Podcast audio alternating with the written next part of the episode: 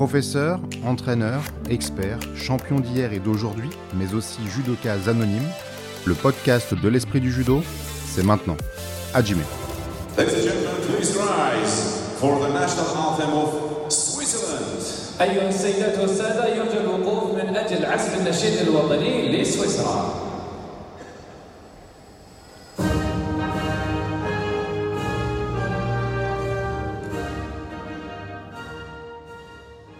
Neil Stump, le nom sonne comme celui d'un héros de cinéma.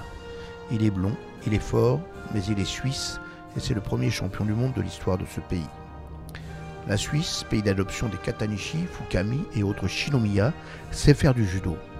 Elle a même eu un champion olympique des moins de 86 kg en 1980 à Moscou, du nom de Rotlisberger.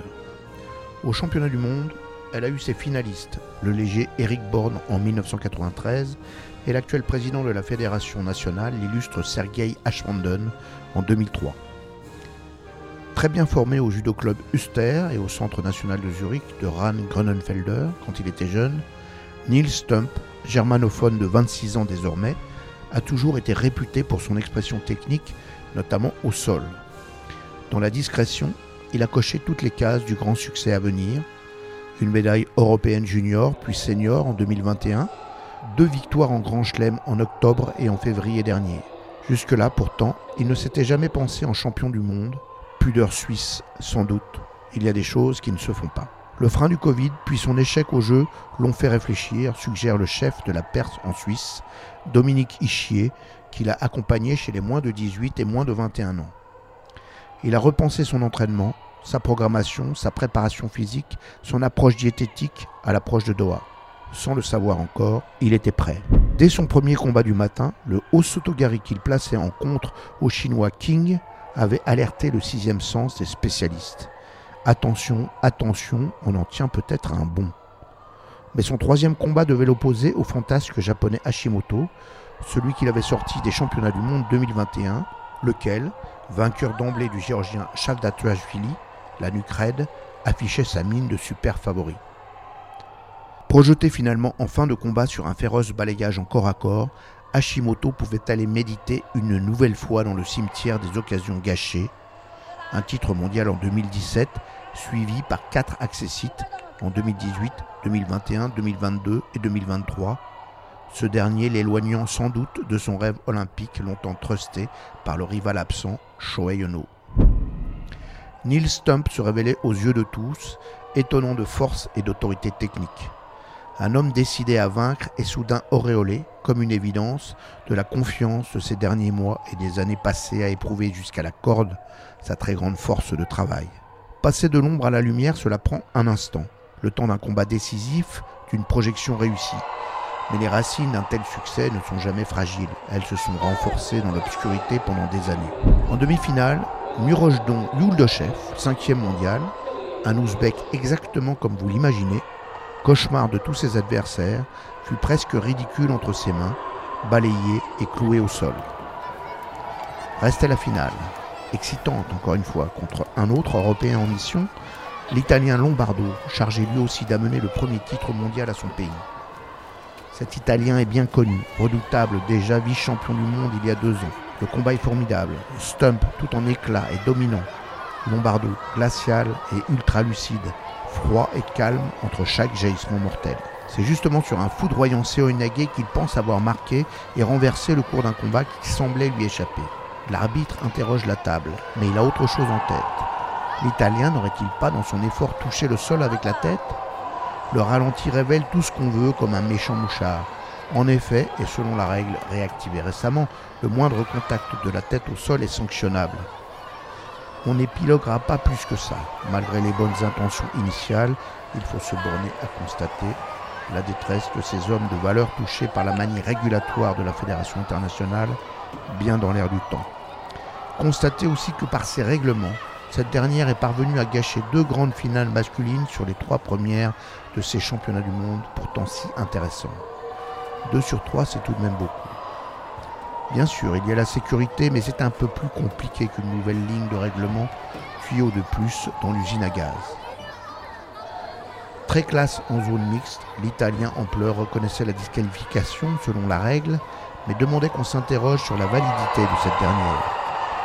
On peut effectivement se poser la question avec lui. Étonné lui-même de la sanction, le champion du monde Neil Stump ne pouvait même pas savourer son plaisir, peiné pour son magnifique adversaire.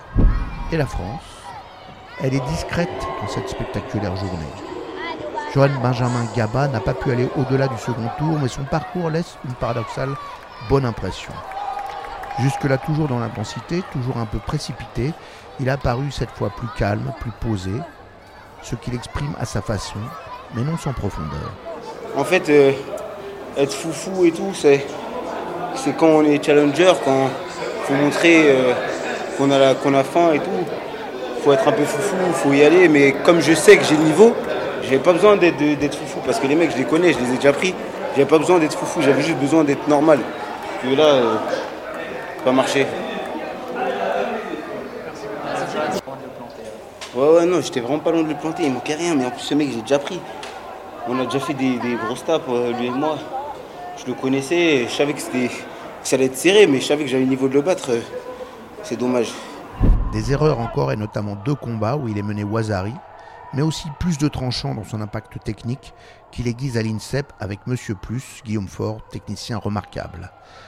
Johan Benjamin Gaba a paru comme au début de quelque chose, ce que confirmait son entraîneur Stéphano Duc. C'est un garçon qui travaille, euh, qui travaille beaucoup, qui travaille de mieux en mieux, qui a un passé qui lui permet d'avoir une, une certaine expérience maintenant à ce niveau-là. C'est n'est pas son premier championnat du monde. L'attitude, c'est magnifique quand vous avez un garçon qui s'engage avec, euh, avec ses tripes, avec, ses, avec son, son courage, son, son énergie. Avec, euh, on sent qu'il met tout ce qu'il a en magasin le jour J. Voilà. Aujourd'hui, euh, il manque encore quelques, quelques détails, mais on- n'est pas loin. On est sur des, on est sur des réglages, on est sur de, de l'expérience, on est sur. ça va, ça va arriver, ça va arriver. On a un an de travail, un an de travail. J'espère que ça lui, ça lui servira à battre ces mecs-là et, et à garder, à être capable de passer ces tours-là. Voilà.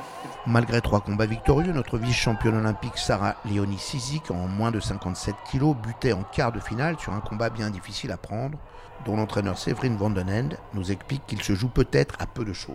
L'entame de match est intéressante et elle prend le premier ouchi à un moment où elle, elle prenait un peu le dessus. Elle arrive en bordure, elle se laisse un peu endormir. Après, j'ai pas revu le match, je suis- aussi dedans, donc euh, j'ai peut-être pas le recul et, la lucidité à, à ce moment-là, mais je pense que c'est là où euh, elle peut avoir un peu de regret, elle se laisse endormir et direct derrière, elle en prend. Entre la, la championne du monde et la numéro une mondiale, euh, ben, comme je le disais, il y a du boulot. Il y a du boulot, donc euh, quand elle est vraiment à 100%, c'est des filles qu'elle arrive à battre. Aujourd'hui, euh, malheureusement, je pense qu'elle est. Oui, elle n'est pas encore à 100%. Battue, la jeune Française de 24 ans était bien sévère avec elle-même face aux journalistes.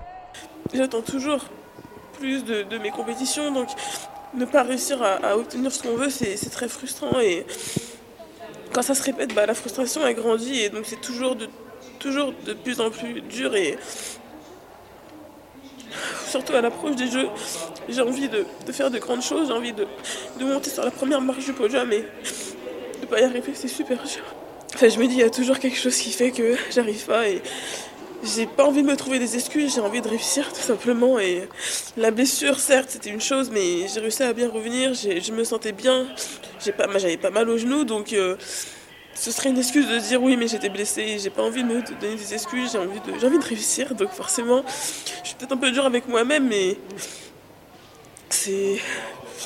J'ai envie, j'ai envie de gagner tout simplement, et forcément, quand on n'y arrive pas, bah, c'est c'est dur. Il n'y a pourtant pas grand-chose à lui reprocher. Blessée en finale des Masters en décembre, elle faisait sa compétition de retour et manquait manifestement de rythme et d'impact.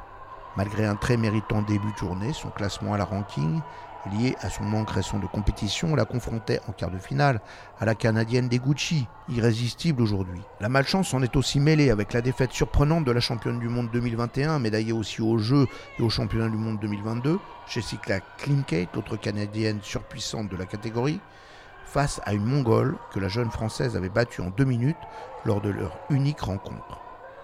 Sans sa présence en repêchage, c'est Sarah Léonie qui aurait été la favorite naturelle pour une médaille de bronze. On l'attend donc à Paris, à son meilleur niveau, et ce sera beau. Krista Deguchi, elle aussi, devrait être à Paris, émouvante à sa sortie de tapis, tout en poupée japonaise, saluant doucement son adversaire, le tapis, la salle, son entraîneur Valois Fortier, heureux et inquiet de ne pas la froisser, des anonymes là-bas dans une travée, les yeux baissés de peur peut-être de laisser parler le trop-plein du cœur. Elle venait pourtant de découper comme une Queen Ninja la meilleure japonaise du moment, triple championne du monde junior et vice-championne du monde senior, traversée par les terribles coups de sabre de la gentille Deguchi, Osotogari à la volée, Ouchigari en décalage, enchaînement au sol sans même être décoiffée. Japonaise par sa mère, Krista Deguchi n'avait pas été choisie par le Japon, qui lui préférait sa rivale Tsukasa Yoshida, qu'elle a finalement battue en finale des championnats du monde 2019. Canadienne par son père, elle n'avait finalement pas été choisie par le Canada pour les Jeux de Tokyo chez elle. On lui avait préféré la jolie blonde Jessica Klinkate et ses Seonage de Stakhanoviste. Cette fois, les pendules sont à la bonne heure. Krista a traversé ce championnat du monde de son talent élégant et presque gracile, marchant sur un fil dans la tempête, signant ses victoires de ses techniques de jambes subtiles et mortelles. Princesse au milieu des guerrières. Elle emporte son second titre mondial et sera à Paris en favorite. Décidément, ces championnats du monde sont passionnants. Nous abordons déjà la seconde moitié de l'aventure de Doha.